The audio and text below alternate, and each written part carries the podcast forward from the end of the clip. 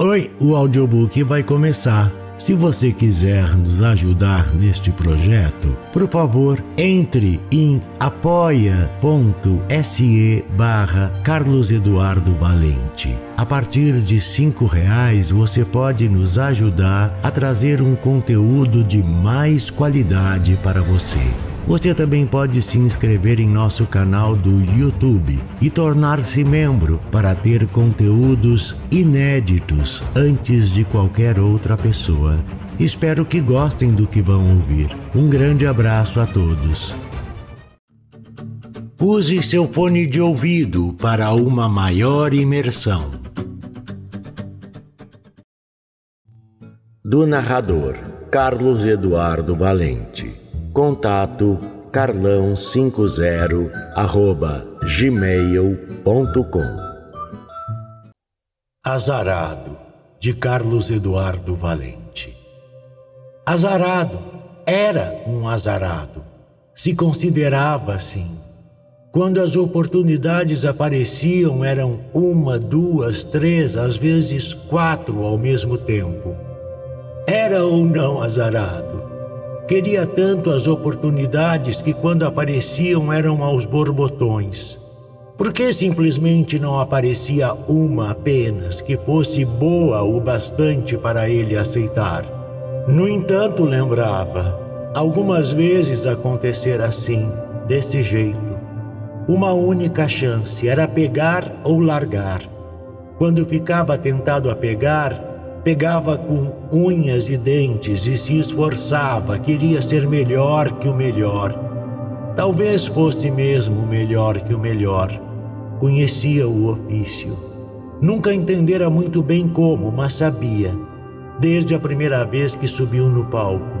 Desde quando estreou pela primeira vez.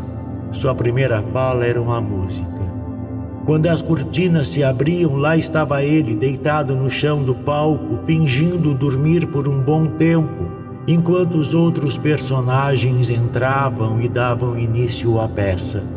Parecia uma eternidade ficar ali até o momento de despertar e cantar, dizer suas primeiras falas.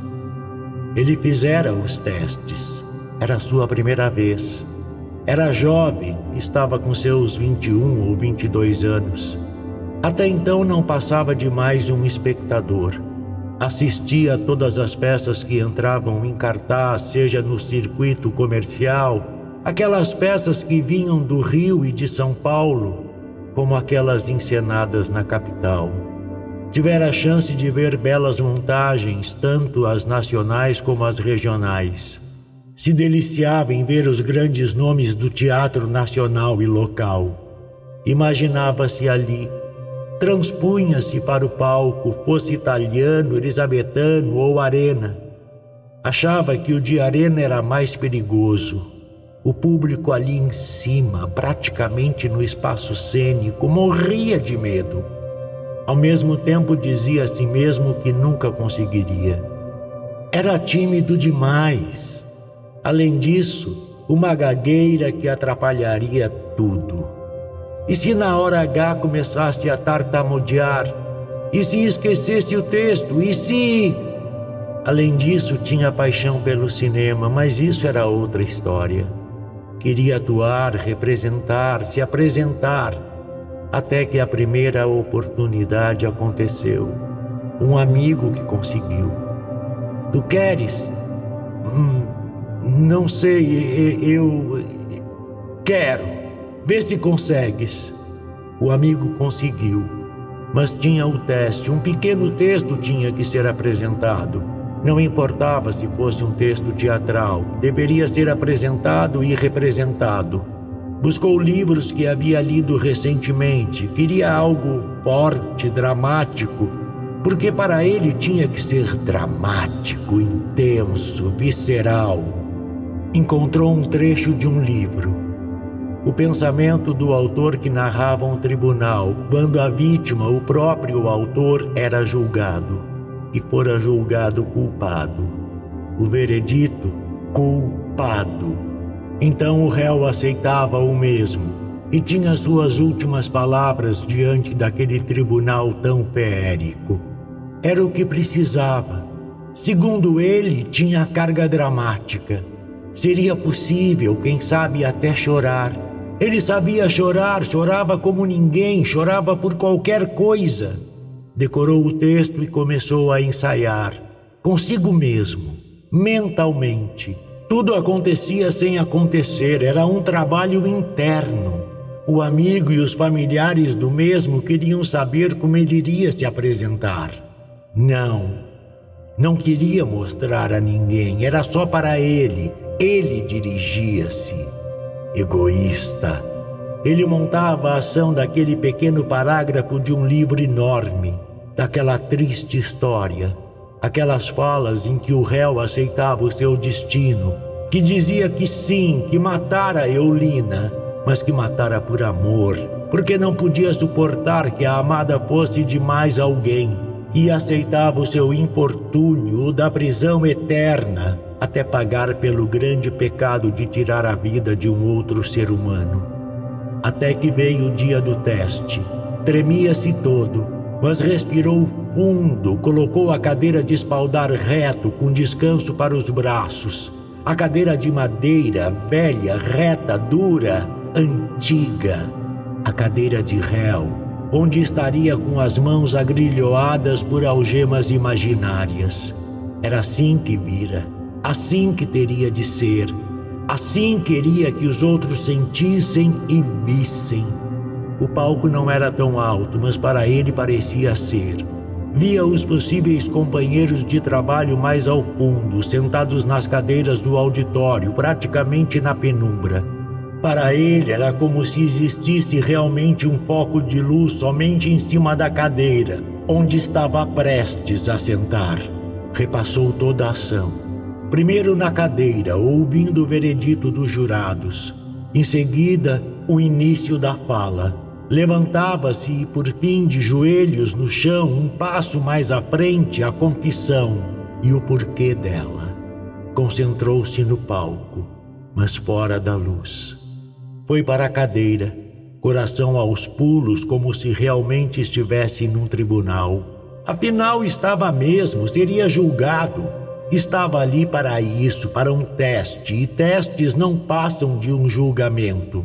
Mais brando, mas sempre um julgamento. Haveria também um veredito: sim ou não. E ali, sentado na cadeira, ele queria que no final fosse o sim, precisava, necessitava da aprovação, não queria a condenação do não. E assim foi feito. Mostrou aos outros que podia, que era capaz, que tinha possibilidade. Impressionaram-se muito, muito mais do que esperava, pois pretendia apenas uma chance de estar junto com eles mesmo que o papel que recebesse fosse entrar mudo e sair calado. Ensaiou muito, trabalhou arduamente. Saía da faculdade à noite, tirava o texto da pasta e ia para casa caminhando, decorando o texto no meio dos automóveis, do barulho. Abstraía-se assim pelo canteiro central da grande avenida, com o grande riacho no meio. O arroio Dilúvio, assim chamado na Ipiranga, avenida que cortava a cidade ao meio. Chegava aos ensaios com o texto decorado, dirigido por si e moldado pelo diretor. Aquilo estava ruim, mas aquilo outro estava muito bom. Essa parte, hum, melhor dizer assim, ou tentamos do teu jeito e vemos a melhor que fica. E ali estava ele no chão, esperando que a música começasse para dizer suas primeiras falas do canto. Era tudo um sonho, só restaram as imagens. Onde está, onde andará? De minha mãe a miragem. Foi se virando para o público enquanto erguia-se de seu despertar girando o corpo lentamente, muito lentamente, quase em câmera lenta. E no instante em que viu o teatro lotado, em que viu aquelas centenas de pares de olhos olhando para ele, Era como se o mundo parasse. Durou nem um segundo, um flash, um piscar de olhos, talvez um estalar de dedos, nem isso. E o rapaz tímido, gago, ficou confiante, seguro de si, tinha centenas de olhos que estavam em todos aqueles rostos na palma da mão. Poderia fazer o que quisesse, poderia errar que nem se dariam conta, poderia esquecer o texto que nem se dariam conta Sabia o que fazer, sempre soubera e estava ali, já em pé, mais alto do que já se imaginara. Um gigante como nunca fora. Depois disso, teve outras oportunidades que aceitou, outras que não. Houve momentos que achou que deveria parar. Houve um momento que parou. Mudou de cidade, mudou de faculdade não mais a avenida com o canteiro central com o riacho correndo no meio, não mais o dilúvio da Ipiranga que cortava a cidade no meio. Depois de cinco anos voltou. Não aguentou. Sentia falta, sentia necessidade. Fizeram um trabalho ou outro, comerciais de televisão. Aprender a olhar para a câmera sem ter medo, pois tinha medo dela. Ficava olhando para aquela luzinha vermelha da mesma acima daquele buraco negro, pois tinha medo de olhar para ele e ser engolido. Até que um dia se deu conta.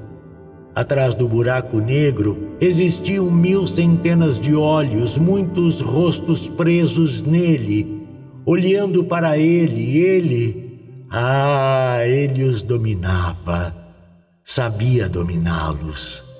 Daí encantou-se Sabia mais do que nunca o que fazer. Outra oportunidade surgira. Um grupo de teatro formando-se na universidade.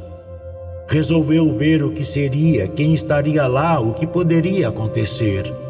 Estavam lendo um texto, numa sala enorme, em um grande círculo, e o diretor, imponente no cerne de tudo, sentou-se numa das cadeiras vagas o livro com o texto passava de mãos em mãos, conforme o diretor pedia que fosse passado e que as falas fossem ditas.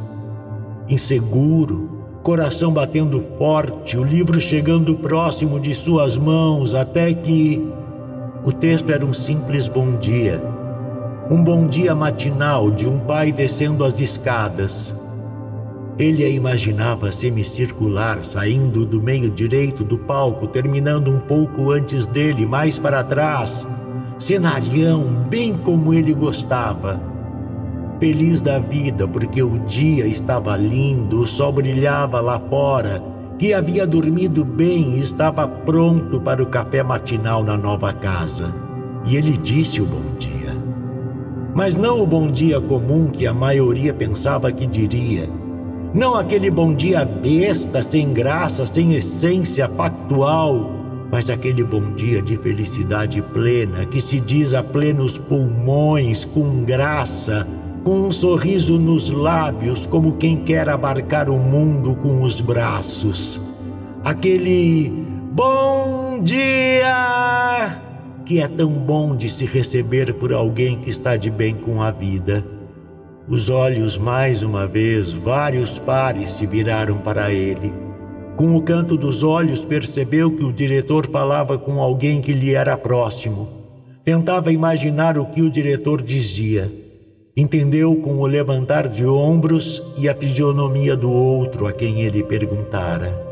Ninguém sabia quem ele era. Ninguém sabia de nada. Sorriu internamente mais uma vez, sim, fora julgado, avaliado e o veredito fora o mesmo. Depois disso, muito aconteceu.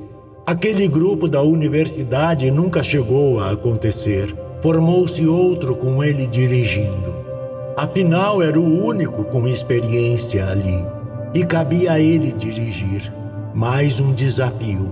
Dirigiu pela primeira vez não mais a si mesmo, mas aos outros, que se deixaram guiar por ele, por acreditarem nele. ganhou prêmios, fez ganhar em prêmios e até fez um pouco de história.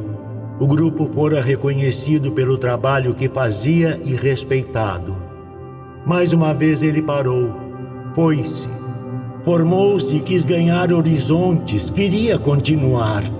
Tudo era passageiro, afinal o mundo poderia se descortinar. Os deuses sempre olhavam para baixo, para ele, vez em quando. Vez em quando, não. Continuou nos novos horizontes. Foi atrás. Encontrou um desafio: substituir um ator que deixava um trabalho. Precisaria estar com o texto na ponta da língua em menos de 15 dias. Seu ensaio geral foi no palco, na reabertura, na reestreia da temporada. Ouviu elogios. Me diga uma coisa. Claro, pode falar. Cadê o seu sotaque? Como assim? Ele desaparece por completo. Mesmo? Mesmo. E mais. Olha, vou te dizer uma coisa. Fala, diz, anda. O cara trabalha naquela revista famosa. Sim, e vai fazer uma crítica. No rosto dele, vários pontos de interrogação apareceram. Perguntou onde eu achei você. Diz que você leva a peça nas costas. A crítica nunca saiu. Apenas palavras para alimentar um ego, amaciá-lo, deixá-lo do jeito que ele, o diretor, queria. Por causa da peça, foi convidado a fazer um curta-metragem com os alunos de uma faculdade. Entrava mudo e saía calado, mas era essencial para o desenvolvimento da trama. Num festival, nos bastidores, escutou que o filme era o melhor daquela noite, que o diretor tinha talento, que tinha tudo para.